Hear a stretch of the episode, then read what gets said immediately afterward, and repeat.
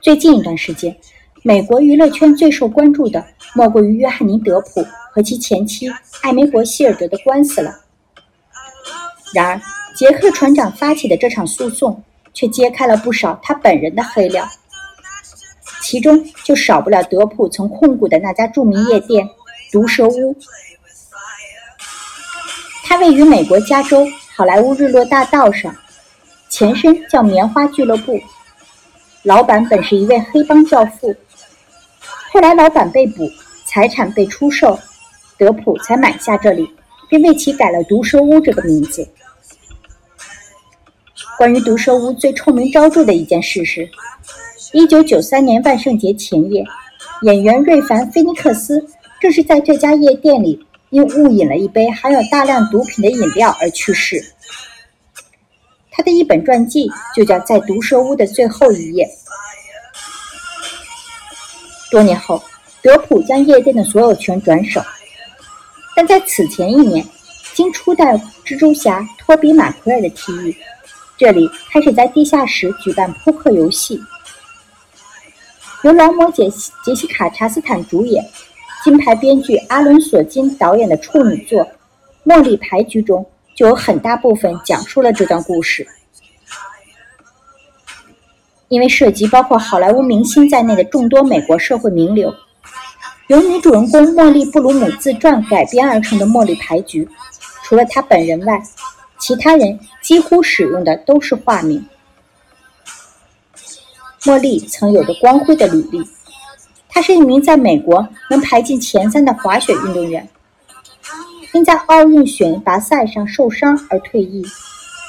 此外，他还拥有科罗拉多大学政治学本科学位，并以3.9分的平均基点毕业，被哈佛大学法学院录取。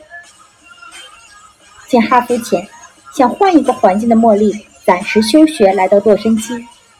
因父亲不满，断掉其经济来源后，开始自己打工挣钱。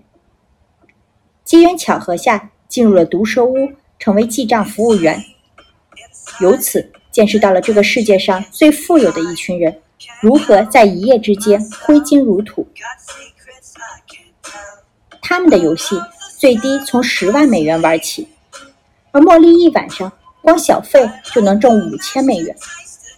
这由此让他住进了高级公寓，坐上了轿跑，浑身上下都是名牌。独生屋中的明星客人包括马奎尔、小李子莱昂纳多·迪卡普里奥，以及本·阿弗莱克和马特·达蒙这对好基友。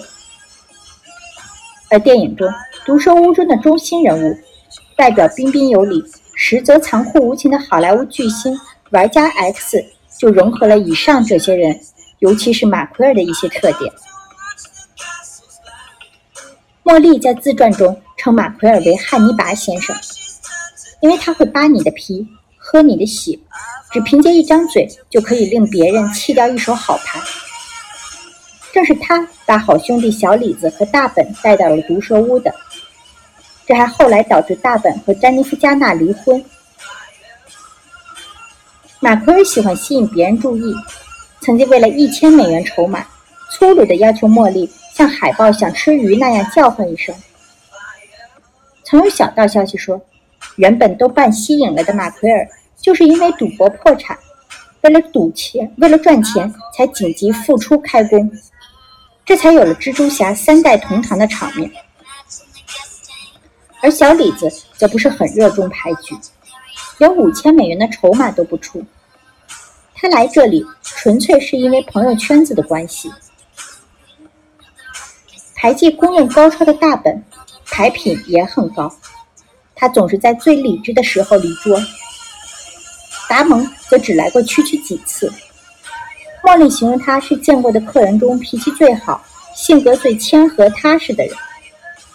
不过据说有一次达蒙输了五万美元，付不起钱，最后还是大本帮他支付了支票。先是因为带茉莉入场的组局者经济出现了危机，想压榨茉莉。茉莉投入了所有积蓄，把牌局搬到了五星级酒店里，撬来了以玩家 X 为首的老客户。后又因为发现玩家 X 暗中诱导作弊，而茉莉痛斥了他，导致自己无法再在洛杉矶经营牌局。所以，茉莉再次通过纽约的社交名媛们，在东海岸另起炉灶。现实中，曾参与过牌局的一位电影制片人曾写书透露，马奎尔确实用一些小技巧赢了许多钱。而从这之中，也可以看到茉莉这个人物身上的复杂性。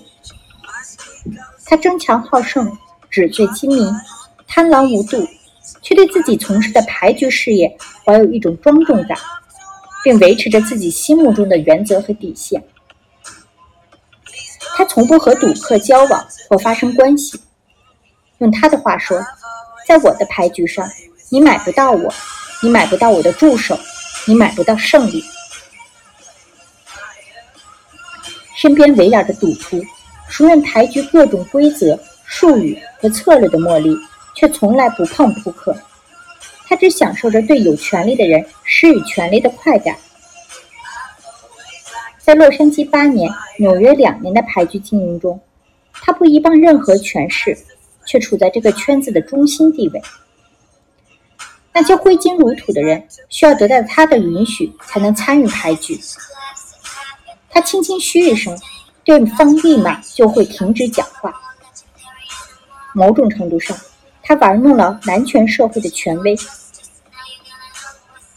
身为教授的父亲严格而强势，这也造就了茉莉从小反叛的性格。他认为婚姻是圈套，社交是笑话，所谓英雄不是别人，而是达成目标的自己。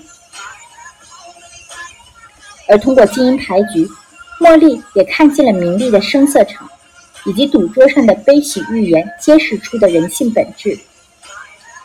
比如牌技差、靠赌局积累人脉的投资人，曾经稳重的赌场高手，却因为一次输钱而放弃坚守的原则，最终输到倾家荡产、妻离子散。